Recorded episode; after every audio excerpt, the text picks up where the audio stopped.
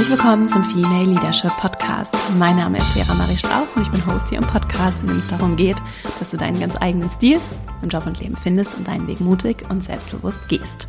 In der heutigen Folge ist Miriam Junge zu Gast. Sie ist Diplompsychologin, Psychotherapeutin für Verhaltenstherapie, Life Coach und wir haben uns darüber unterhalten, wie wir unsere Gewohnheiten verändern können. Denn Miriam ist auch Autorin eines Buches, das sich mit sogenannten Micro-Habits beschäftigt, also ganz kleinen Gewohnheiten, die aber eine ganz große Wirkung entfalten können. Und dazu haben wir gesprochen, auch wie kraftvoll es ist, wenn ich mein Verhalten verändern möchte, wenn ich vielleicht jetzt auch gute Vorsätze formuliert habe fürs neue Jahr, was ich für mich berücksichtigen kann, damit ich auch über ganz tief sitzende Gewohnheiten, die sich so wiederholende Muster, was ich dagegen tun kann, beziehungsweise dafür tun kann, dass ich die Dinge tue, die ich mir wünsche, dass ich sie tue und dass ich vielleicht auch insgesamt mehr Wohlbefinden, mehr Ausgeglichenheit in meinen Alltag bringe.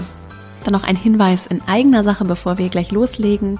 Wenn dich diese Themen interessieren, also auch gerade das Thema Gewohnheiten, beziehungsweise wie kannst du vielleicht auch jetzt den Jahresstart für dich nutzen und nochmal anders kraftvoll starten, beziehungsweise auch ganz bewusst deinen Fokus in diesem Jahr, auch durch dieses Jahr hindurch ausrichten, dann möchte ich dir ganz herzlich meine Female Leadership Academy ans Herz legen.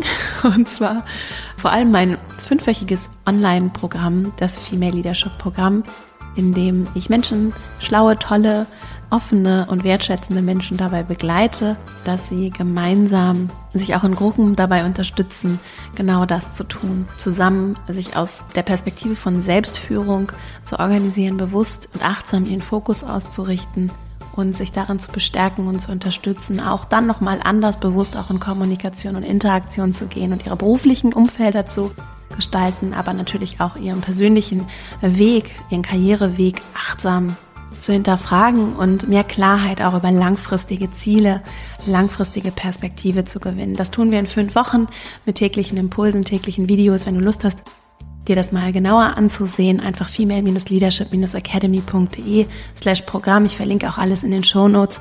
Kannst dich immer nur zu festen Zeiten im Jahr für das Programm anmelden, weil es live stattfindet und auch live begleitet wird. Und der nächste Starttermin ist im März, sodass der Anmeldeschluss im Februar, Anfang Februar endet. Und deswegen ist es ganz wichtig, dass wenn du dabei sein möchtest, du dich jetzt damit beschäftigst, vielleicht auch deinen Arbeitgeber oder deine Arbeitgeberin fragst, ob sie dich nicht vielleicht bei dieser beruflichen Weiterbildung unterstützen möchte. Alle weiteren Informationen, alle Daten und auch die Möglichkeit, dich für E-Mail-Updates anzumelden, findest du auf female-leadership-academy.de. So, und jetzt freue ich mich sehr, mit dir diese wunderbare Folge zum Thema Gewohnheiten zu teilen und dann legen wir gleich mal los.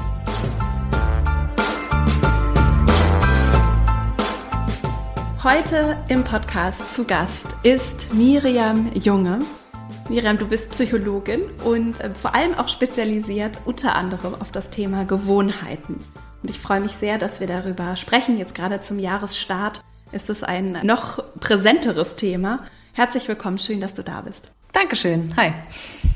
Magst du dich einmal für die Menschen, die dich vielleicht noch nicht kennen, vorstellen und so ein bisschen erzählen, was machst du heute und was war so dein Weg dahin, wo du heute bist? Okay, ähm, wo fange ich an? Kleines also ne, um äh, Psychologe, um Psychologin zu werden, ist es meist ein sehr langer Weg.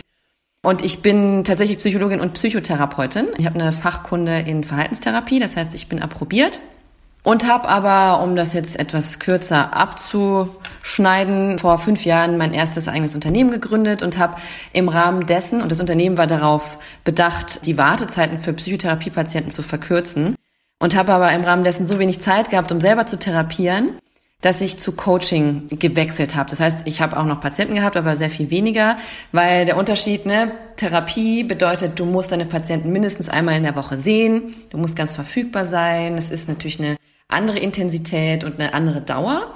Und Coaching, da ist es auch okay, wenn ich das irgendwie mal online mache, wenn ich mal verreist bin oder mal eine Woche absage oder die Termine nur alle zwei bis drei Wochen stattfinden. Von daher war das von der Verbindlichkeit her leichter und bin dann so in dieses Thema Coaching gerutscht, habe vorher schon die Ausbildung zum Coach gemacht während meiner Psychotherapeutenausbildung und was eigentlich das in Anführungszeichen witzige an der ganzen Sache ist, dass ganz viele Menschen, die eigentlich Therapie wollen, oder Therapie brauchen, dann ein Coaching bei mir machen oder gemacht haben, weil das Wort Coaching natürlich sehr viel weniger stigmatisiert ist als Therapie. Das heißt, ich habe immer aus dem Fundus und Methodentopf der Psychotherapie geschöpft in meinen Coachings.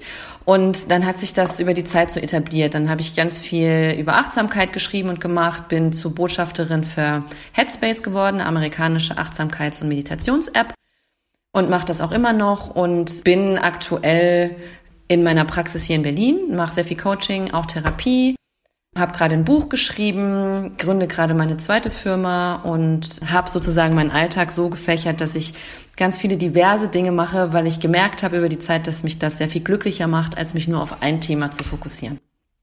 Ich glaube, das war so, so ein recht runder Überblick. Ja, das ist ein sehr runder, schöner Überblick. Worum geht's in deinem Buch? In meinem Buch geht's um kleine Schritte mit großer Wirkung.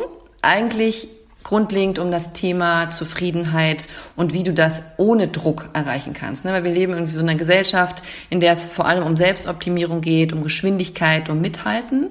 Und dieses Buch hält dazu an, bei dir im Hier und Jetzt auch mit verhaltenstherapeutischen Methoden zu gucken, was für dich richtig ist, was für dich falsch ist, alte Gewohnheiten, die dir nicht gut tun, auszusortieren, also ein bisschen Inventur zu machen und die, die dir gut tun, zu intensivieren und neue mit reinzuholen, damit du eine, sagen wir mal, gelassenere und souveränere Grundhaltung für dein Leben bekommst und das eben langfristig, weil es nicht nur um die Ziele geht, dass ich nächste Woche mein Projekt beende und vielleicht in einem halben Jahr dort und dort bin, sondern dass ich möglichst mit 60 oder 65, wenn ich anfange, meine Arbeit etwas mehr in den Hinterhalt rücken zu lassen oder in den Hintergrund rücken zu lassen, auch eine Zufriedenheit habe, weil ich vor allem auch ganz viel mit Menschen gearbeitet habe, die in Krisen stürzen, wenn sie auf das Rentenalter zugehen. Und deswegen ist mir diese langfristige Zufriedenheit im Leben ganz, ganz wichtig. Also langfristige Veränderungen sind ein Thema, das dich bewegt. Und das passt ja auch wunderbar. Wo kann ich da am besten anfangen? Das finde ich interessant. Also was kann ich als Ansatzpunkt nutzen, wenn ich sage, ich will langfristig was verändern und vielleicht ist mir gar nicht so klar, wie mache ich das denn? Oder ich habe es vielleicht schon immer versucht, aber irgendwie kriege ich es nicht so richtig hin. Viele merken ja eigentlich auch häufig ein recht diffuses Gefühl von Unzufriedenheit oder irgendwie, dass sie nicht mehr so motiviert sind oder dass sie irgendwie bedrückter sind oder erschöpfter sind als sonst. Und das kann schon so der erste Ansatz sein. Also ich glaube, man braucht jetzt nicht unbedingt ein neues Jahr, um Dinge zu verändern, sondern ich finde es ganz wichtig, dass man regelmäßig achtsam mit sich umgeht und sich fragt, wie geht's mir denn eigentlich gerade? Wie ich eben gesagt habe, so eine kleine Inventur oder Analyse mit sich macht, ob das jetzt eine Analyse des ganzen Tages ist oder der ganzen Woche oder des letzten halben Jahres, ist eigentlich egal. Hauptsache, man schaut oder man legt Bewusstsein darauf, was gut ist und was schlecht ist. Ne? Und wenn du merkst, du bist irgendwie erschöpft da, irgendwie macht alles nicht mehr so viel Spaß, ist das auf jeden Fall ein wichtiges Zeichen dafür, dass es an der Zeit ist, die Dinge zu überprüfen und Dinge auszusortieren und Dinge beizubehalten. Und wenn du merkst, irgendwas stimmt nicht, ist es vielleicht wichtig, erstmal zu gucken, wie bin ich denn in den Tag gestartet? Also da auch mit den Microhabits. Ne? In meinem Buch schreibe ich immer ganz, von ganz vielen Microhabits, was die klitzekleinsten Gewohnheiten sind. Und mit Microhabits zu arbeiten bedeutet, eine Verhaltensweise im Hier und Jetzt zu finden, mit der Möglichkeit, den kleinsten Schritt zum nächsthöheren Ziel zu schaffen. Und wenn ich merke, ich bin unzufrieden, überlege ich mir, was kann ich denn jetzt im Moment tun? Und ich merke, ich bin schon länger unzufrieden, ist es für mich einfacher zu sagen, so, ich guck mal, wie bin ich denn heute Morgen überhaupt gestartet? Habe ich mir zum Beispiel Zeit für mich genommen oder bin ich gleich aus dem Bett hochgeschreckt, weil der Wecker gegangen ist, ich eigentlich gar nicht richtig geschlafen habe und mein erster Griff zu meinem Handy ist und ich mich gleich vollballern lasse mit den Eindrücken des aktuellen Tagesstandes. Und das sind ja schon sozusagen die ersten schlechten Gewohnheiten. Natürlich ist es eine super Gewohnheit, wenn du dich nicht mehr wahnsinnig darauf konzentrieren musst, dass du dir morgens die Zähne putzt oder dass du morgens duschst. Das sind natürlich die Gewohnheiten, die mittlerweile automatisiert sind. Aber es gibt auch einfach viele automatisierte Gewohnheiten, die schlecht sind. Wie zum Beispiel morgens zum Beispiel gehetzt aufzustehen, gehetzt zu frühstücken, wenn überhaupt zu frühstücken, zur Arbeit zu gehen oder die Kinder zu versorgen. Also ne, dieses ganze Stressgefühl. Und da geht es im Grunde um eine kleine Analyse, was mir im Hier und Jetzt besser täte und was ich jetzt ändern kann, damit es mir vielleicht in zwei Stunden oder heute Abend und dann natürlich langfristig besser geht. Das heißt, ich kann ansetzen bei den Gewohnheiten zum Start in den Tag. Genau. Da passiert dann noch eine ganze Menge mehr im Laufe des Tages. Und wenn ich jetzt so sage, okay, den Morgen kriege ich irgendwie hin, aber im Laufe des Tages passiert dann auch so viel. Vielleicht mache ich mir auch immer irgendwie einen guten Plan und habe irgendwie gute Intentionen und dann crashen andere Menschen das oder ich merke irgendwie, ich bin vielleicht auch erschöpfter. Morgens halte ich es noch diszipliniert durch und am Nachmittag und am Abend bricht es dann über mich hinein. Ja, da ist Disziplin ist da tatsächlich auch so ein Schlagwort. Wir haben so einen inneren Schweinehund, der muss natürlich überwunden werden, um mit Disziplin Gewohnheiten zu verändern. Aber auch wenn du das Gefühl hast, im Hier und Jetzt müde zu sein, kann es die wichtigste Frage sein, zu sagen, so, was kann ich mir denn jetzt Gutes tun? Und das bedeutet vielleicht wirklich eine kleine Pause zu machen oder aufzustehen und irgendwas achtsam zu tun, wie zum Beispiel fünfmal achtsam einzuatmen und nicht währenddessen noch irgendwo hingehen zu wollen und eigentlich schnaufen zu müssen, wenn man denkt so, ne, wenn man so erschöpft ausatmet, ist das ein Signal des Körpers, der sagt, uh, eigentlich brauche ich mehr Sauerstoff, gib mir mal ein bisschen Ruhe. Und das Wahrnehmen dieser eigentlich klaren Signale des Körpers, das ist die Kunst der Achtsamkeit. Ne? Und wenn du das Gefühl hast, boah, ich habe heute Morgen, es war schon so anstrengend, ich war diszipliniert und habe durchgehalten, dann hast du vielleicht vier Stunden lang durchgepowert, aber du hättest viel besser zum Beispiel Pomodori-Technik machen zu können. Kennst du die? Mhm. Also ne, 20 Minuten wie dieser Pomodori-Tomatenwecker, konzentriert arbeiten, acht Minuten Pause. Ne, das ist natürlich total individuell, wie du das machst, aber dieses regelmäßige Pausen einlegen und sich nur mal kurz strecken oder was trinken und durchatmen ist wahnsinnig wichtig, weil du dann über deinen Tag viel weniger erschöpft bist und viel mehr Energie hast. Und da ist natürlich ein kleiner Reminder, den du dir vielleicht als Kalendereintrag in dein Handy einstellst und der dich alle halbe Stunde dran erinnert, trink doch mal ein Glas Wasser oder atme mal kurz durch oder gönn dir eine Pause oder quatscht dich gerade jemand zu, dann sag, sorry, ich brauche mal kurz eine Pause. Also auch das Abgrenzungsthema wird damit ja gelernt. Also wenn du dir diesen Reminder einstellst, hilft dir dein Handy dabei, eine neue Gewohnheit zu etablieren. Und Gewohnheiten müssen immer wieder wiederholt werden, bis sie zu Automatismen werden. Ja, genauso wie beim Zähneputzen. Kein Kind putzt gerne die Zähne. Es muss dazu gezwungen werden. Das ist erstmal süße Zahnpasta oder weiß ich, irgendwelche Belohnungen danach. Und so ist es mit den Erwachsenen auch. Dieser Punkt, ich muss Dinge wiederholen, muss mich auch dafür loben. Es ist schön, dass ich jetzt was anders mache, als ich es vielleicht noch vor einer halben Stunde gemacht habe. Das sind Dinge, die sind fortschrittlich. Das sind Veränderungen, die wir machen und Veränderungen fallen nie wahnsinnig einfach. Also ne, dieses Konzept von ich mache etwas Neues, versuche da am Anfang gerne mit Hilfe von außen, sprich zum Beispiel dem Handy, mit einem Reminder, eine neue Gewohnheit zu etablieren über eine gewisse Zeit und irgendwann brauche ich die nicht mehr. Und der wichtige Faktor, damit sich dieses Verhalten auch aufrechterhält, ist eine Belohnung. Wie bei Kindern. Also wir sind alle konditionierbar und sind damit sozusagen recht leicht auszutricksen. Und ich weiß, ich rede jetzt die ganze Zeit, aber du kannst gerne Zwischenfragen stellen. Super. Wichtig ist letztendlich auch, dass man nicht zu große Schritte geht. Ne? Also wenn ich jetzt von mir erwarte, dass ich jetzt ab heute Nachmittag alle 20 Minuten Pause mache oder ab morgen keinen Kaffee mehr trinke, weil ich merke, ich bin abends zu aufgeputscht oder ich mir vornehme, ich ernähre mich jetzt nur noch gesund und komme abends nach Hause und denke so, oh Gott, ich bin so müde, ich esse jetzt das, was da ist oder ich bestelle mir jetzt doch eben schnell was. Das ist okay. Das Wichtige ist, Achtsamkeit draufzulegen, was ich schon geschafft habe. Und das ist auf jeden Fall die Veränderung, die ich allein durch das daran denken, dass ich was verändern möchte, schon in Gang gebracht habe. Also die kleinen Schritte, die kleinen Schritte mit großer Wirkung. Und das heißt, ich kann mir auch, wenn ich jetzt was Großes verändern möchte für mich, kann ich gucken, dass ich das in kleine Schritte unterteile. Das wäre das, was du empfehlen würdest. Unbedingt, unbedingt. Denn ne, dieses große Ziele erreichen. Wir haben alle irgendwie große Ziele. Wir wollen alle auf den Gipfel des Berges, aber vergessen die einzelnen Stufen, die wir brauchen, um an den Gipfel des Berges zu kommen, zu sehen. Mhm. Erstens entwickelt sich dadurch ein Imposter-Syndrom. Kennst du das? Das ist so ein Hochstapler-Syndrom, mhm. dass ganz viele Menschen das Gefühl haben, irgendwann klopft jemand an die Tür und sagt so, äh, was machst du da eigentlich? Du kannst das ja gar nicht. Oder ne, dass man das Gefühl hat, ich bin ein Hochstapler, dabei hat man ganz viele Dinge erledigt. Das kommt davon, dass man die kleinen Schritte, die man während des Tages erledigt hat, nicht wahrnimmt. Und das ist genauso mit neuen Gewohnheiten. Wenn ich mir vornehme, ich möchte jetzt eine sportliche Miriam werden und mein großes Ziel ist vielleicht dreimal in der Woche Sport zu machen, dann bedeutet das im Hier und Jetzt dass ich mir vielleicht neue Sportklamotten bestelle oder dass ich mich morgen mit einer Freundin verabrede. Und dann gucke ich mal. Aber dann bin ich auf jeden Fall schon zwei Schritte weiter gegangen als gestern.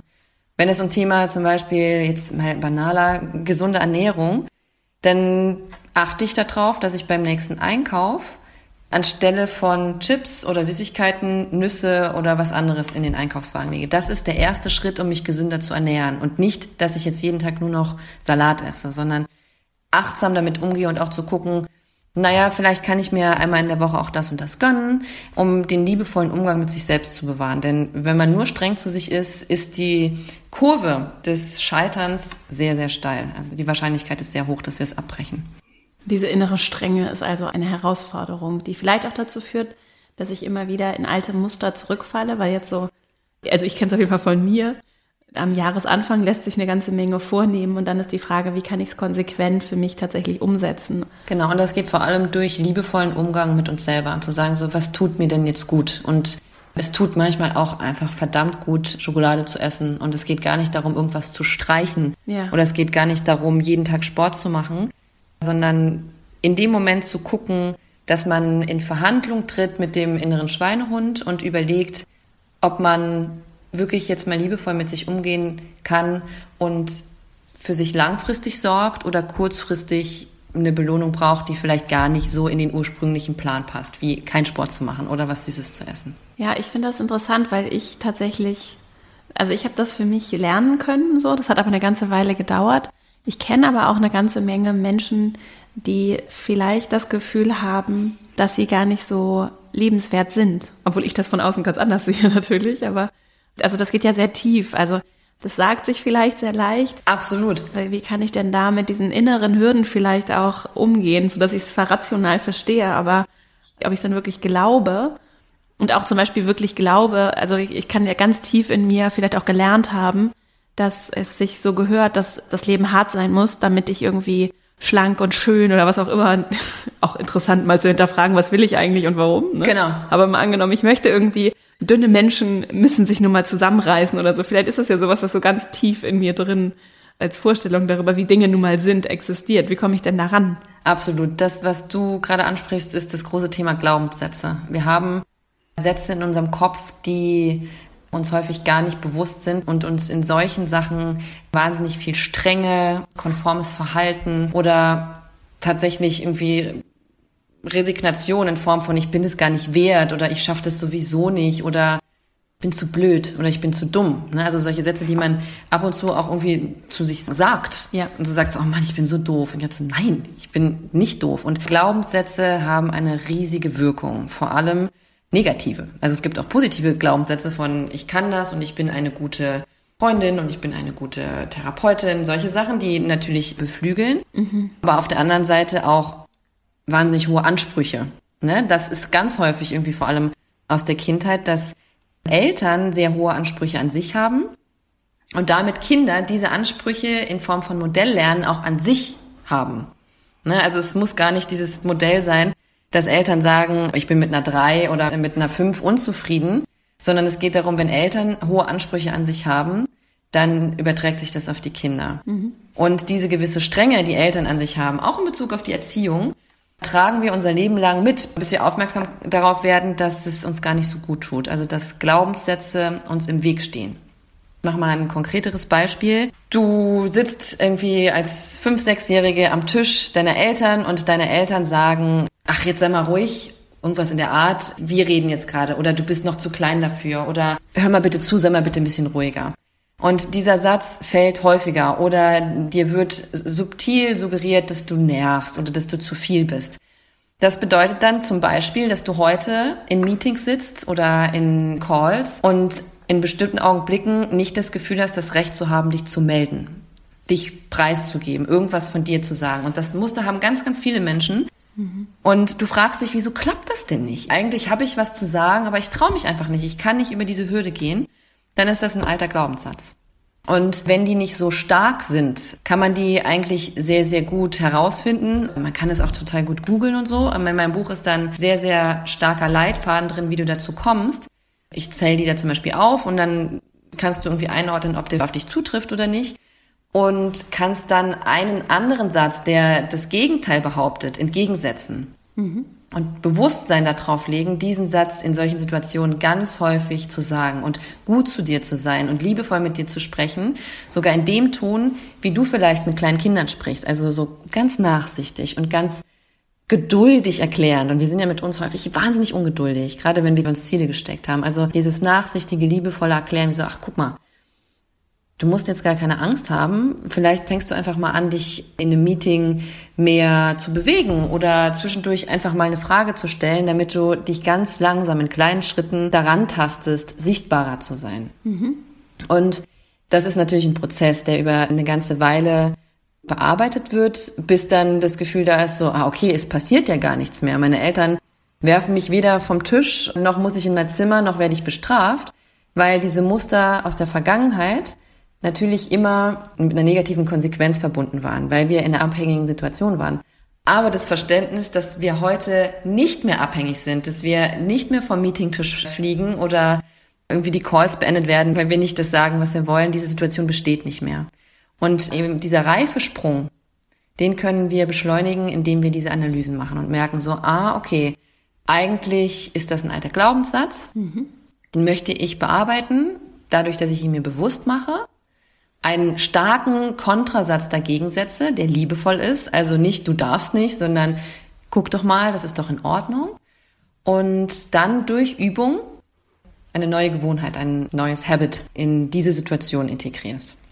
Das finde ich nämlich interessant, dass das Verhalten, das andere Verhalten, und das kann ja in sehr kleinen Schritten erfolgen, das führt dann im Zweifelsfall auch dazu, dass, oder nicht nur im Zweifelsfall, sondern das führt dann dazu, dass ich auch andere Dinge erlebe und dann in manchen Situationen vielleicht genau diese Belohnung bekomme, die du angesprochen hast, ne? Ganz genau, ganz genau. Das ist dieses Komfortzonenthema, ne? Und das ist ganz spannend. Da gibt es irgendwie dieses schöne Bild, dass wir uns ganz lange so verhalten wie der kleine Elefant, der mit einer fetten Kette am Fußgelenk an einen Pflock befestigt war und immer nur um diesen Pflock rennt. Und das sind die alten Glaubenssätze. Früher war dieser Flock da, wir mussten da rumrennen. Aber heute ist diese Kette nicht mehr da. Wir sind erwachsen und wir können uns aus diesem Kreis rausbewegen. Häufig tun wir es aber nicht, weil wir die Befürchtung haben, dass die große weite Welt gefährlich ist oder mhm. dass wir das nicht schaffen oder dass es zu mühsam ist. Aber wenn du aus deiner Komfortzone, also aus deinem Kreis rausgegangen bist, wirst du merken, dass sich ganz, ganz neue Horizonte für dich entwickeln und dass, dass die Welt natürlich irgendwie da draußen, weil es das Neues ist, erstmal bedrohlich scheinen kann, aber durch das Gehen und durch das Bewältigen wird die immer weniger bedrohlich. Es sind wie Geister, die wir uns vorstellen und dann machen wir den Schrank auf, in dem die Kinder die Geister vermuten und da sind gar keine Geister. Aber wenn wir die Schranktür zulassen, werden die Geister da drin immer gruseliger und wir machen diese Schranktür nicht mehr auf. Das heißt, wir verlassen unser Bett nicht mehr. Und genauso ist es man kann immer wieder zurück in seine Komfortzone. Das kann zu Hause sein, das können gute Menschen sein, das kann irgendwas sein, was nicht herausfordernd ist. Aber das Leben und die Weiterentwicklung und die Veränderung passiert, wenn wir unsere Komfortzone verlassen. Ist nicht immer angenehm, aber es ist wirklich lohnenswert. Mhm. Wie ist das denn, wenn mir vielleicht einfach so die Kraft fehlt, auch um da rauszukommen? Oder ich das so gerne möchte, vielleicht auch in dem Meeting dann mal was zu sagen oder mich wenigstens ein bisschen mehr zu bewegen, aber ich bin vielleicht auch so gefangen wie in so einer Schockstarre oder ich ich will es zwar irgendwie, aber ich, ich kann es irgendwie nicht. Was könnte da dahinter stecken? Da könnte dann tatsächlich schon irgendwas Richtung soziale Phobie stecken. Mhm. Das ist so, wenn du dein Ziel hast, aber merkst, ich schaffe das nicht alleine, würde ich mir immer professionelle Hilfe holen. Das muss keine Therapie sein, das kann Coaching sein, aber grundsätzlich ist es immer wichtig, autogenes Training, irgendwelche Sachen, die bewusst auf die Atmung lenken und Meditation in dein Leben zu integrieren, weil du damit einfach schon selbst ein sehr, sehr starkes Fundament setzen kannst, um dir in Notsituationen über Grenzen zu helfen. Denn was da auch ganz wichtig ist, wenn du in einer Situation sitzt, wie von der du gerade gesprochen hast, und du bist total angespannt, dann passiert eigentlich was, was evolutionär in uns veranlagt ist. Wir haben evolutionär drei Möglichkeiten des Handelns. Und zwar Fight, Flight or Freeze. Also in den Kampfmodus zu gehen, zu flüchten oder zu freezen. Und was dann in der Situation passiert, wenn du in einem Meeting sitzt und merkst so, oh Gott, ich schaff's nicht, heißt es, du spannst alles an, du atmest nicht mehr richtig und das ganze Adrenalin ist in deinen Muskeln, weil du bereit bist, sich entweder totzustellen, was bedeutet, du bist ganz angespannt und ganz klein, wegzurennen, was auch natürlich Muskelkraft braucht, oder zu kämpfen. Und du vergisst in diesem Moment zu atmen und dein Gehirn, was dich eigentlich dazu bringen soll, was Schlaues zu sagen, ist unterversorgt mit Sauerstoff. Das heißt, was du machen musst, ist atmen. Deinen Körper mit mehr Sauerstoff versorgen und dich zurücklehnen, die Schultern auseinander machen und ganz bewusst deinem Körper das Signal geben, hier ist kein Säbelzahntiger mehr. Die Gefahr ist nicht da. Es ist ein Trigger in deinem Kopf. Es ist alles gut. Es kann dir nichts passieren. Und das geht natürlich Schritt für Schritt. Und der erste Schritt ist, wenn man in dem Modus ist, wirklich sich zu bemühen, zu atmen. Das ist auch schon häufig schwierig. Aber dann muss man es wirklich üben und ganz bewusst machen, huh, oder ich meine, du atmest auch anders, wenn du zum Beispiel einen Tee trinkst und diese Aufmerksamkeit auf dich wendest. Das heißt, du nimmst dir in das Meeting erstmal einen Tee mit mhm. und verbindest mit diesem Tee, wenn du einen Schluck trinkst, atmest du danach einmal tief durch. Und damit hast du deinem Körper schon ein anderes Signal gegeben, als zu sagen, so, okay, du musst gleich kämpfen oder flüchten oder dich totstellen. Und damit überwindet man eigentlich eine fehlgeleitete Polung in deinem Kopf. Und ne, wenn es gar nicht gelingt und du wirklich soziale Ängste bekommst und wirklich destruktive Glaubenssätze in deinem Kopf laut werden, wie du bist ein totaler Versager, du kannst gar nichts, und das immer bewusster wird, diese negativen Glaubenssätze, dann ist es wahnsinnig wichtig, sich wirklich an einen Therapeuten oder an einen Coach zu wenden, der sich mit psychischen Themen auskennt und da mal reingucken zu lassen. Das ist, also ist auch komplett normal, denn häufig sehen wir ja selbst den Wald vor lauter Bäumen nicht wenn wir unsere eigenen Themen angehen wollen. Von daher habe ich persönlich auch schon ganz oft in Situationen, wo ich gemerkt habe, ich komme da nicht alleine raus, mir professionelle Hilfe geholt, weil es einfach so viel leichter ist. Es ist ja immer noch sehr stigmatisiert tatsächlich, ne? Es ist ein sehr ja leider immer noch schwieriges Thema, das selten auch von anderen thematisiert wird, die vielleicht schon jahrelang in Therapie sind oder Coaching ist ein bisschen akzeptierter am Ende. Genau. Sind die Grenzen da ja auch fließend, wie du ja als Person auch verkörperst, ne? Genau. Ja, da ist ein ganz, ganz, ganz großes Schamthema. Ja, ne? Und das ist total unnötig. Das ist erstaunlich. Also ich finde auch so psychische Gesundheit und auch so eine gewisse Hygiene. Jetzt mache ich einen kleinen Exkurs. Ich komme gleich nochmal zurück. Ich habe noch eine Frage im Anschluss an das, was du gerade gesagt hast. Ja. Nur ich finde es so interessant, dass wir so viel lernen darüber, wie wir uns jetzt zum Beispiel auch körperlich zu verhalten haben. Also gibt es ja auch ganz viele Regeln, ne, wie wir mit unserem Körper umgehen sollten, wissen wir auf jeden Fall in den meisten Fällen. Genau. Wie gesunde Ernährung aussieht, ob wir das dann tatsächlich umsetzen, ist was anderes. Aber wir wissen in der Theorie, was es braucht, damit ich mich gesund ernähre, damit ich genug Bewegung bekomme, was ich so brauche, um gesund zu bleiben und vor allem, was ich auch tun kann, und dass es auch überhaupt nicht schlimm ist, wenn ich mir ein Bein gebrochen habe, zum Arzt zu gehen und mir helfen zu lassen. Genau. In der Psyche sieht's dann ganz anders aus, interessanterweise. Ganz genau, ja. Es wäre tatsächlich irgendwie so ein großes Ziel langfristig, dass man, wenn man das Gefühl hat, so ich muss jetzt zum Sport gehen, genauso gleichermaßen das Gefühl hat, okay, ich muss mal zu meinem Therapeuten gehen, ne? weil es einfach wirklich um körperliche Gesundheit und um mentale Gesundheit geht. Ja. Und das ist einfach, das ist hängt so nah aneinander, dass man beides wirklich besonders beachten muss. Und man sieht ja irgendwie in den USA ist das Thema schon viel länger größer. Es ist total entspannt, von seinem Therapeuten zu reden. Du bist irgendwie in, in den USA und da sind Leute in der U-Bahn, die gerade irgendjemandem erzählen, was in der letzten Therapiesitzung passiert ist. Das würde niemals hier passieren in Deutschland. Interessant, oder? Ja, total. Aber ich habe das Gefühl, dass auch da, dass wir durch Corona da eine ganz, ganz große Möglichkeit haben, mehr Fokus darauf zu legen, denn alle merken, okay, hier passiert was, das Leben ist irgendwie außer Kontrolle, das macht was mit mir, ob wir jetzt intensiver träumen oder gereizter sind oder erschöpfter sind. Das ist unsere mentale Gesundheit, die sich da meldet, weil die Dinge, die wir nicht sehen, trotzdem eine Wirkung auf uns haben. Mhm. Ja, wir sehen dieses kleine Virus nicht oder diese tausend Viren, die da um uns rum sind, aber sie wirken auf uns und sie schwächen uns mental. Und das ist ne, nach der Weltwirtschaftskrise so eine bisschen die Weltemotionskrise, weil gefühlt gerade jeder so durchgeschüttelt ist und sich auf sich besinnen muss. Und dass dann doch viele, die gar nicht damit gerechnet haben, dass sie jetzt mal bei sich gucken müssen, sehr ins Wanken geraten. Eine Riesenchance und aber gesellschaftlich sehe ich schon auch ein großes Risiko, ne? weil diejenigen, die es am allerwenigsten gelernt haben, vielleicht auch sehr daran gewohnt sind, das ist sowas, was ich beobachte. Absolut. Sehr gewöhnt sind, weil sie super privilegiert sind, immer alles zu bekommen und auf einmal sagt jemand, Moment mal, wenn du jetzt dein Leben ganz genauso weiterlebst mit all den Kontakten, mit all dem so rausgehen, gerade im Winter, ne, irgendwie in Restaurants rumhängen, lauter Menschen sehen, das ist gerade nicht der soziale Weg, obwohl es eigentlich ja unser erlerntes soziales Verhalten ist und mit diesem inneren Spannungsfeld umzugehen. Absolut. Das ist schon interessant zu beobachten, wie dann da vielleicht auch Menschen so gar nicht gelernt haben, damit umzugehen. Und ich merke es ja für mich selbst, wie schwer es immer wieder ist und wie viel Kraft es auch kostet, immer wieder auszuloten, dieses Spannungsverhältnis auszuhalten. Ne?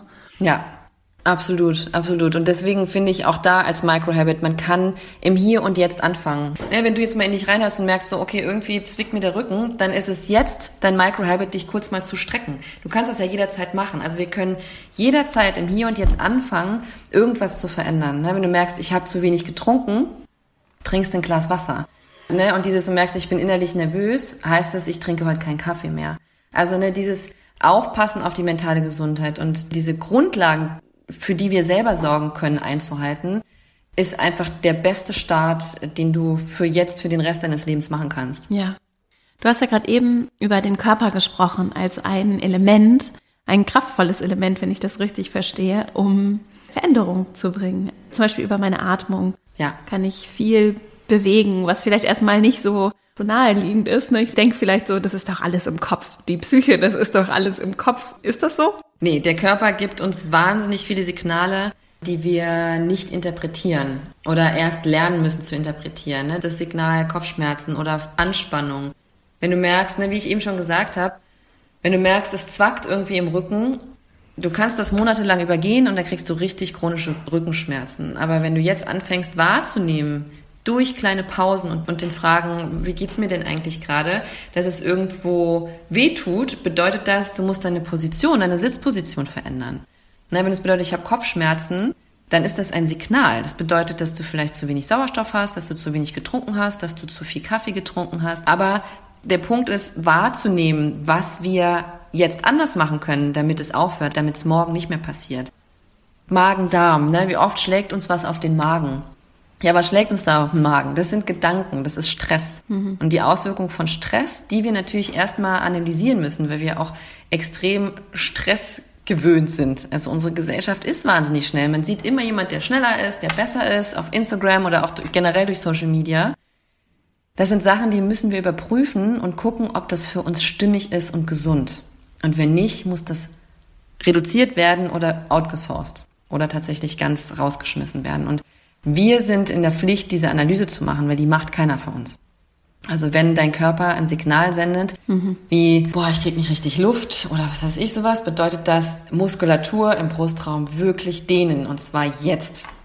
Auch ein ganz großes Thema, was nicht unbedingt körperlich so in den Vordergrund tritt, aber das ist Schlafstörung. Das ist natürlich der Körper, der uns letztendlich nicht schlafen lässt, aber mhm. das sind auch die Sachen, die wir während des Tages nicht achtsam gemacht haben, die wir mit in den Schlaf nehmen, weil unser Kopf das Gefühl hat, er darf jetzt nicht runterfahren, weil noch so viele offene To-Dos da sind. Und deswegen ist zum Beispiel ein wahnsinnig wichtiges Ritual, mindestens eine Stunde vorm Schlafen das Handy auszulassen. Oder ein Ritual zu haben, was klar bedeutet, jetzt hört mein Arbeitstag auf und jetzt fängt die Entspannungsphase an weil wir damit unserem Körper Signale geben, bestimmte Hormone ne, wie Melatonin oder so auszuschütten oder eben nicht auszuschütten. Und unser Körper funktioniert wirklich als Riesensystem und unsere Gedanken wirken sich auf unseren Körper aus und andersrum auch wieder. Und das wird zum Teufelskreis, wenn man es nicht durchbricht. Ja. Hast du eine Idee oder ein bisschen Inspiration für ein schönes Ritual zum Ausklang des Tages und vielleicht auch zur Einstimmung in den Tag? Ja, auf jeden Fall. Also ich ähm, musste das auch erst lernen. Mhm, ich auch. ja, man denkt ja auch irgendwie, wenn man jünger ist oder heranreift, nehmen wir es so, dass man irgendwie alles ab kann und dass man sich gar keine Sorgen machen muss. Und irgendwann merkt man so, ach, irgendwie bin ich doch schon morgens gestresst. Ein ganz wichtiges Ritual ist, sich vielleicht manchmal den Wecker fünf Minuten vorher zu stellen, bevor man aufstehen muss, bevor die Kinder versorgt werden müssen, bevor man lossprinten muss oder bevor sozusagen die Dinge des Alltags, die zu erledigen sind, auf einen einpreschen. Langsam wach zu werden und sich im Bett ordentlich zu strecken oder eine drei Minuten Atemmeditation zu machen und das Handy nicht anzumachen, bevor man den ersten Tee oder Kaffee getrunken hat. Oder vielleicht sogar das Handy nicht anzumachen, bis man am Schreibtisch sitzt oder auf der Arbeit ist. Das ist für mich ein wahnsinnig wichtiges Ritual, weil mir das so eine Selbstbestimmung zurückgegeben hat. Sobald ich mein Handy angemacht habe, hatte ich das Gefühl, okay, ich bin in einer kompletten Fremdbestimmung. Ich muss, ich muss, ich muss. Mhm. Und seitdem ich das nicht mehr mache, muss ich überhaupt nichts. Und das ist für mich ein wunderbarer Start in den Tag, ja. der mir tatsächlich auch durch den Tag mittlerweile das Gefühl gibt, so, okay, du hast schon was Gutes heute Morgen gemacht, jetzt machst du noch ein, zwei Sachen dazu und dann bin ich schon viel stolzer und aufrechter an dem Tag, weil ich mir dann während des Tages auch mehr Pausen gönne, weil ich weiß, dass mir das heute Morgen so gut getan hat.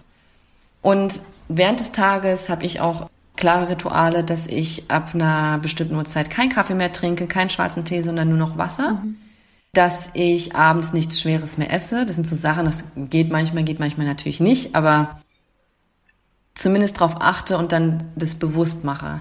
Ganz wichtig ist, dass ich eine Mittagspause mache, in der ich nur esse. Da ist kein Handy am Tisch, da habe ich kein großes Gespräch. Ich habe nicht zwischendurch irgendwie nochmal irgendwie meinen Laptop an, sondern ich esse. Das heißt, ich schmecke, was ich esse, ich spüre die Temperatur und ich merke auch nach dem Essen eine kleine Müdigkeit, die sein darf weil natürlich das ganze Blut erstmal im Magen ist und nicht im Kopf. Das heißt, ich baue das mit ein und setze mich nicht direkt nach dem Essen sofort wieder an Schreibtisch oder empfange Patienten oder Klienten, weil ich weiß, dass es so ist. Und dann habe ich schon zwei richtig große Dinge gemacht, um abends auch entspannter in meinen Feierabend zu starten. Früher bin ich tatsächlich oder war ich sogar so ein bisschen stolz drauf, dass ich sofort eingeschlafen bin, sobald mein Kopf das Kopfkissen berührt hat. Das bedeutet nicht, dass ich wahnsinnig gut schlafe, sondern dass ich extrem erschöpft bin vom ganzen Tag und habe gemerkt, dass ich dann auch gar nicht so wahnsinnig entspannt aufwache. Und ich mache abends seltenst mein Handy an oder habe ein ganz klares Ritual, dass ich abends einen Tee trinke, der mich beruhigt und damit schon mittlerweile sehr routiniert ist, dass ich da automatisch runterfahre. Mhm. Ich verabrede mich während der Woche selten mit Freundinnen oder Freunden, weil mir das zu viel ist, weil ich weiß, ich trage das dann irgendwie durch die Nacht mit oder ich denke dann viel drüber nach mhm. und mache das dann, wenn ganz gezielt am Wochenende oder wenn ich weiß, es ist irgendwas sehr Dringendes, dann gucke ich, dass ich meine Kräfte drumherum nochmal anders sortiere. Aber ich versuche eben sehr, sehr achtsam mit meinen Kräften zu haushalten, weil es mir ganz wichtig ist, gut zu schlafen. Diese kleinen Rituale helfen mir dabei. Und das ist eben nicht, ich gehe früh ins Bett, sondern ich achte während des Tages darauf, dass ich Rituale habe, die mich dazu bringen, dass ich erst gar nicht in dieses Oh Gott, oh Gott, oh Gott Thema komme und eine gelassenere, zufriedenere Grundhaltung habe. Das bedeutet ja, dass du ziemlich viel Nein sagst, wahrscheinlich auch im Laufe des Tages, oder? Oh ja, Abgrenzung ist ein Riesenthema. Ich übe mich. ja. Also das ist was, wo man, glaube ich, immer sehr viel üben muss. Aber Abgrenzung und Nein zu anderen ist häufig ein Ja zu mir. Absolut. Und das muss man erstmal so verstehen und letztendlich merken und auch da eine Analyse machen, inwieweit tut mir das jetzt gut und inwieweit schadet mir das und da einen klaren, gesunden Egoismus entwickeln und merken, dass es einfach langfristig Konsequenzen hat, wenn ich so ein People-Pleaser bin oder wenn ich viel zu oft Ja sage, dass ich die Rechnung dafür zahle und das hilft letztendlich niemandem. Aber es ist auch ein Prozess. Ja, ich finde das nämlich tatsächlich sehr schwierig. ja, ist es auch. Also manchmal fällt es mir leicht und manchmal fällt es mir richtig schwer. Und das Problem ist dann ja, dass die Quittung häufig später kommt. Die kommt ja zeitversetzt. Ganz genau. Also ich sage jetzt vielleicht Ja zu einigen Dingen und dann, also ich habe zum Beispiel von der Zeit ziemlich viel Ja gesagt und jetzt, heute ist es so, also dass ich dann so Wochen habe. Jetzt gerade hatte ich so eine Woche und nächste Woche tatsächlich auch, wo sehr viele Ja's zu mir zurückkommen. Ja. Äh, mit der Konsequenz, dass es eben auf meine Energieressourcen geht und deswegen. Absolut. Aber was bedeutet, wenn du sagst, dass die Quittung dann kommt? Ist das sozusagen der Punkt, an dem du eine Analyse machen sollst? Du sagst, okay, was habe ich denn vor drei Wochen gemacht, dass ich heute irgendwie die ganzen Ja's sagen muss? Und was mache ich ab jetzt nicht mehr so, damit ich wieder in den nächsten drei bis sechs Wochen Ja's sagen muss? Das heißt, ich sage jetzt nicht so viele Sachen zu, und schreib mir da vielleicht wirklich einen kleinen Reminder an den Laptop und mach da ein nettes Post-it hin zu sagen, so, ist das wirklich schlau jetzt? Ja, und auch, ich finde es interessant, was ist denn eigentlich die Motivation dahinter? Ne? Also warum fällt es mir in der Situation so schwer, Nein zu sagen? Ja, voll. Das kann natürlich auch eine Mischung sein aus alten Glaubenssätzen, zu sagen, also du kannst nur erfolgreich sein, wenn du richtig reinhaust und versiegt dir keine Sachen in der Zukunft, du weißt nicht, was passiert. Gerade bei Corona ist das wirklich schwierig zu sagen, so, boah, es ist gerade so wackelig, ich sag mal lieber Sachen in drei, vier Wochen zu. Ja. Also dieses sei liebes Mädchen. Nein, hört man nicht gern von einem lieben Mädchen. Also unsere Erziehung, diese Sätze sind häufig noch ganz, ganz stark aktiviert. Und dieses Thema, ich werde auch gesehen oder ich werde nicht vergessen, wenn ich Nein sage. Und dieses sich Dinge erlauben, ist da auch ein tieferer Prozess, den man sich erstmal bewusst machen muss. Denn wenn man oft Ja sagt, enttäuscht man keine anderen Menschen. Und vielleicht war es früher ganz schlimm, die Mama oder den Papa zu enttäuschen. Und das war früher einfach ein ganz beklemmendes Gefühl. Aber heute ist es überlebenswichtig, andere Menschen enttäuschen zu müssen, weil wir sonst komplette Selbstaufgabe betreiben. Und das bringt nichts. Ja, ist mein Extrem gesprochen. Ja, und was ich bei mir zum Beispiel merke, ist, es geht gar nicht so sehr darum, andere zu pleasen. Da habe ich auch schon für mich zum Beispiel dran gearbeitet, um mal so ein bisschen persönliche Beispiele zu bringen. Was ich aber merke, ist, ich habe total viel Bock auf ganz viele Sachen. Ja. Und dann, was nämlich für mich sehr kraftvoll ist, auch um Nein zu sagen, ist, es fällt mir leicht, bei Dingen Nein zu sagen, auf die ich eigentlich keine Lust habe und auch so meinen Radar zu nutzen. Das ist schon sehr hilfreich so. Ich realisiere aber immer mehr auch die eigene Verhandlungsmacht zu spüren und zu sagen, ich kann jetzt in diesem Moment Nein sagen, kann aber gleichzeitig sagen, es ist ein Ja in der Zukunft und ich bringe meine eigenen Konditionen rein. Also ich muss nicht reflexhaft Ja sagen zu dem Vorschlag, den jemand anderes bringt. Wenn ich aber merke, ich habe Lust drauf, funktioniert das für mich sehr gut. Das habe ich jetzt nicht so konsequent gemacht. So als eine Regel, die ich merke, wenn ich so in die Analyse gehe, hilft es mir immer dann, wenn ich meine eigenen Konditionen mit rein verhandeln kann und dann auch die Klarheit habe, wenn die keinen Raum da haben, dann ist es im Zweifelsfall auch ein Nein und dann habe ich auch nicht so viel Lust drauf. Genau. Ergibt das Sinn? ergibt für mich total Sinn. Und das ist ja genau dieses, wir können verhandeln mittlerweile. Ne? Also du konntest als Kind wahrscheinlich schlecht verhandeln oder sagen, okay, da galt ein Ja oder Nein und das Nein, das zählt jetzt. Ja, genau. Und da sind wir natürlich irgendwie sehr stark behandelt worden oder sehr dominant, natürlich, ne? weil Eltern oder Erziehungspersonen Wege weisen. Aber heute sind wir unsere Verhandlungspartner und müssen es auch mit uns ausmachen, mit uns selber.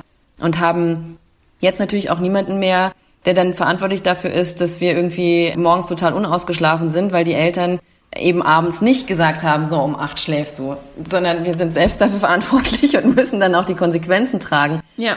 Und genau das ist ja diese Kette, die ja. Kettenreaktion letztendlich. Ja. Ne? Wenn ich heute mir, bevor mich jemand was fragt oder bevor ich was zusage in drei Wochen, gebe ich mir eine Minute oder mach die E-Mail erstmal zu und sagst, ich mach das nachher, weil ich muss das erstmal sacken lassen. Ich muss nie sofort Ja oder Nein sagen, sei denn es geht um Notfall.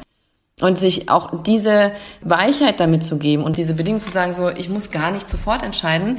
Ich guck mal heute Abend oder ich guck mal später, wie sich das anfühlt. Das bedeutet, ja. im Kopf ist schon dieser ich guck mal, wie das bei mir so ankommt. Da ist ein Prozess im Gange, der natürlich auch, bis du dann die E-Mail nochmal aufmachst oder die Anfrage nochmal aufmachst, der auch schon gelaufen ist. Und da ist eine Abwägung zwischen, ist es gut für mich? Ist es eigentlich zu viel? Habe ich da wirklich Lust drauf? Und es ist ganz sinnvoll, dieses Gefühl nicht zu überspringen und gleich aus dem Affekt zu antworten oder impulsiv zu antworten, sondern sich Zeit zu lassen.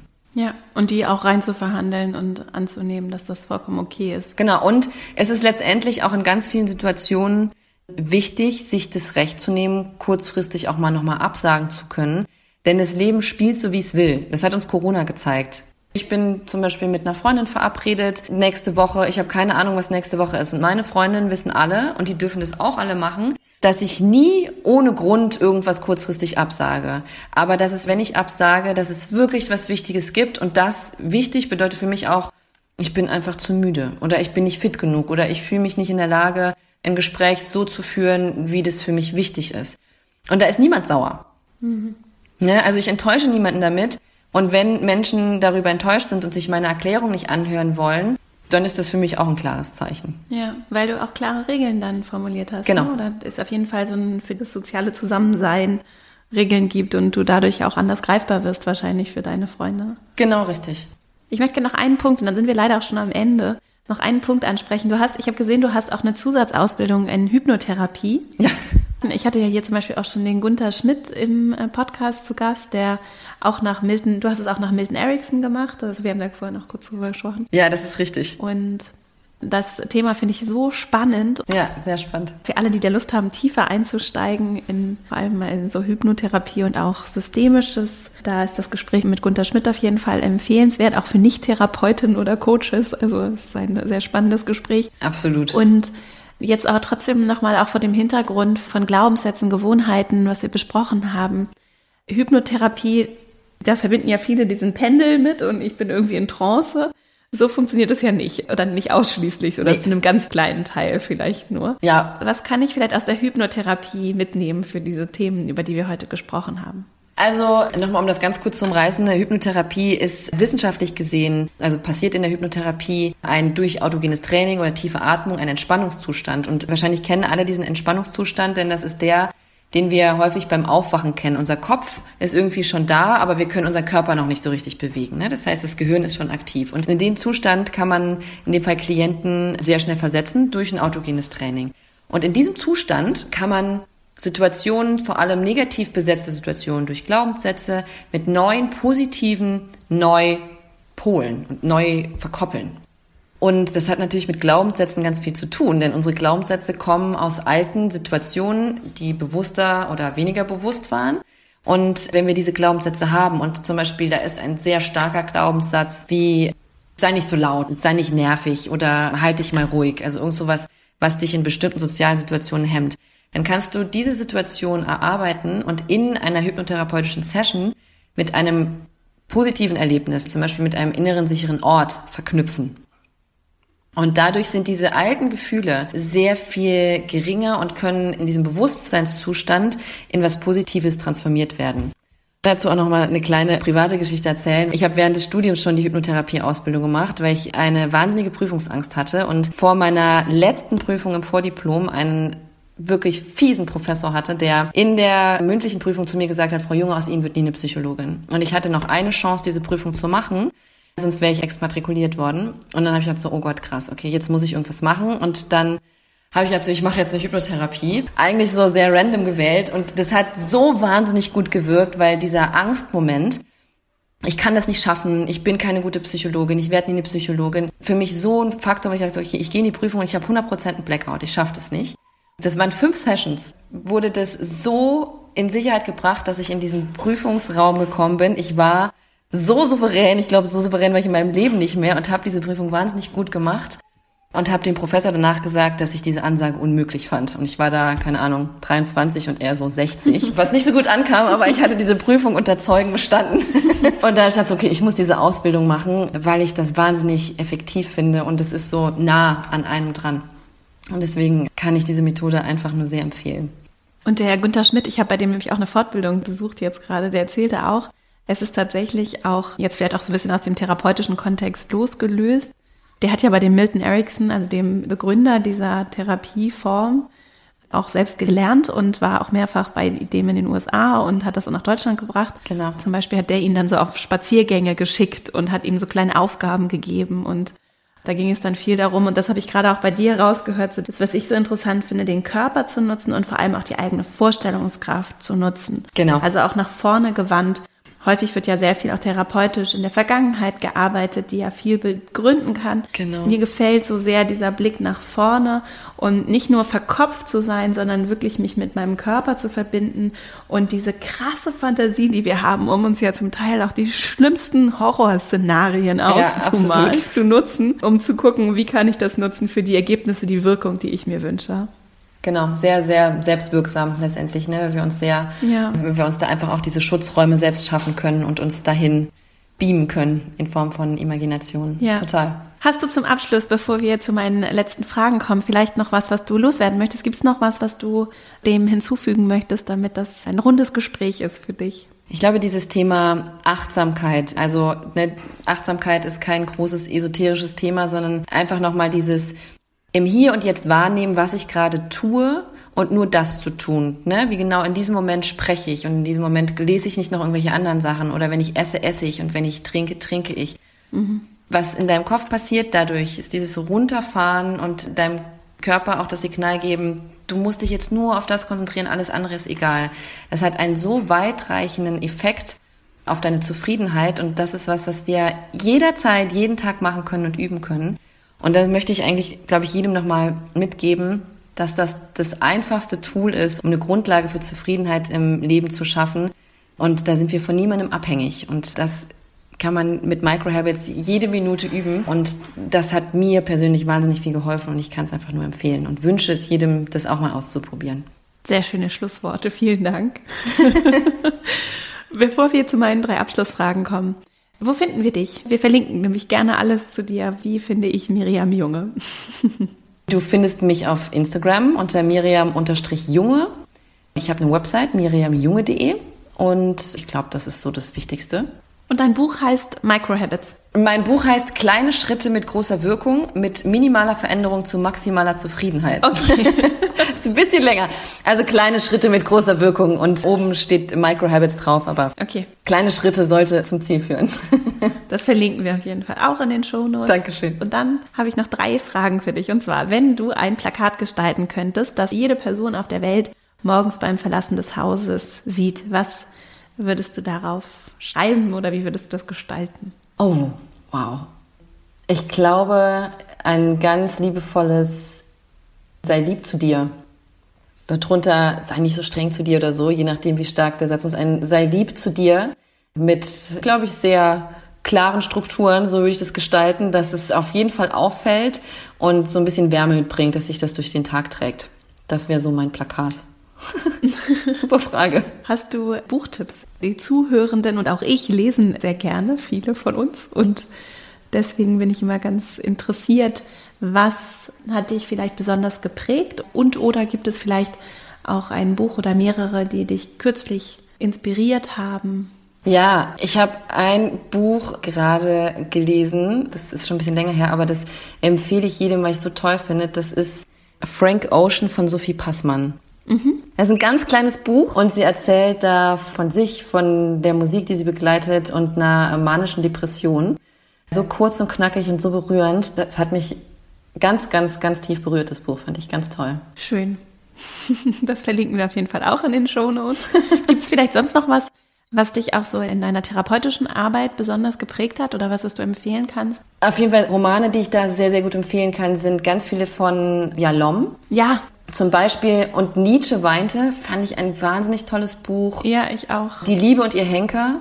Wahnsinnig tolles Buch. Das habe ich auch zwei, dreimal. Die rote Couch? Fand ich nicht so toll, aber gehört auch da rein. Also hat er auch geschrieben. Ich bin da nicht dran geblieben, aber ich bin auch bei Büchern ein bisschen, also entweder catcht mich das sehr schnell oder ich bin sehr schnell raus. Ja. Und die rote Couch hat mich auch als Therapeutin wahrscheinlich irgendwie einfach nicht so gecatcht, weil das alles schon sowieso, das schon auch ewig her bekannt war. Aber die Liebe und ihr Henker, das sind ganz viele Gruppentherapiesituationen, aus der jeder was mitnehmen kann, fand ich wahnsinnig gut. Das habe ich noch nicht gelesen. Okay, super.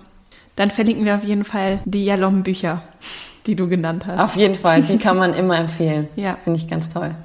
Und dann meine letzte Frage. Wenn du den EntscheiderInnen der Welt, also Menschen in allen Bereichen der Gesellschaft, die Einfluss darauf nehmen können, vielleicht nochmal mehr als wir das tun können, darauf, wie sich so unsere Welt und wir so als Menschen entwickeln, wenn du denen eine Weisheit mitgeben könntest, diesen Leuten, was würdest du denen mitgeben wollen? Oder eine Bitte, es kann auch eine Bitte sein. Die Bitte hätte auf jeden Fall mit der Entstigmatisierung von psychischen Störungen zu tun. Mhm. Also die Bitte, Menschen auch mit ihren nicht sichtbaren Problemen, Krankheiten, Themen so zu sehen, wie Menschen gesehen werden, die körperlich verletzt sind. Das fände ich ganz, ganz wichtig und würde, glaube ich, vieles besser machen in dieser Welt. Ja. Liebe Miriam, vielen Dank für deine Zeit und das schöne Gespräch, die vielen Impulse. Sehr gerne. Die auch ganz konkret anwendbar sind, was mir immer sehr gut gefällt. Und ja, vielen Dank und alles Gute für dich. Sehr, sehr gerne für dich auch. Bis ganz bald. Ich hoffe sehr, dass diese Folge dir gefallen hat, dass du für dich die eine oder andere Inspiration und auch Motivation mitnehmen konntest, um dich nochmal bewusster und achtsamer mit dem Thema Gewohnheiten zu beschäftigen ein ganz kraftvolles Thema, das viel Raum dafür hat, dass wir insgesamt nachhaltig Veränderungen in unser Leben bringen und nicht nur kurzfristige Effekte haben, die vielleicht sehr motiviert ganz viel verändern und dann aber nicht lange bleiben. Ich wünsche dir auf jeden Fall viel Freude dabei, wenn du die Bücher und alles, was Miriam empfohlen hat, nochmal nachsehen möchtest, dann kannst du das in den Shownotes zu dieser Folge tun und auch gerne in meinen E-Mail-Verteiler kommen, dann bekommst du auch nochmal weitere Hinweise und Tipps regelmäßig per E-Mail zugeschickt. Einfach auf verastrauch.com slash newsletter oder eben auch in den Shownotes findest du den Link. Und dann bleiben wir über den Podcast hinaus auch per E-Mail im Kontakt. Vielleicht kennst du auch jemanden, dem oder der du gerne diese Folge empfehlen möchtest. Dann bist du dazu natürlich auch ganz herzlich eingeladen. Und jetzt wünsche ich dir eine wunderschöne Woche, ganz viel Freude dabei, auch mal ein bisschen achtsam. Vielleicht hast du ja Lust, mal auf deine Gewohnheiten zu blicken und mal zu gucken, was machst du eigentlich so den ganzen Tag und vielleicht auch gerade so das Thema Handy finde ich ja sehr kraftvoll. Wie häufig ist da eigentlich der Griff zum Telefon oder so das ähm, E-Mail-Eingang oder in sozialen Netzwerken versinken auch so ein Zeitfresser, der vielleicht viel Raum schaffen kann, wenn wir ihn gebändigt bekommen, Raum schaffen kann für die Dinge, die uns eigentlich wirklich wichtig sind und denen wir unsere begrenzte Zeit und Aufmerksamkeit schenken wollen. Ich wünsche dir eine wunderschöne Woche. Ich freue mich schon, wenn wir uns hier nächste Woche wieder hören. Bis dahin, alles Liebe, deine Vera.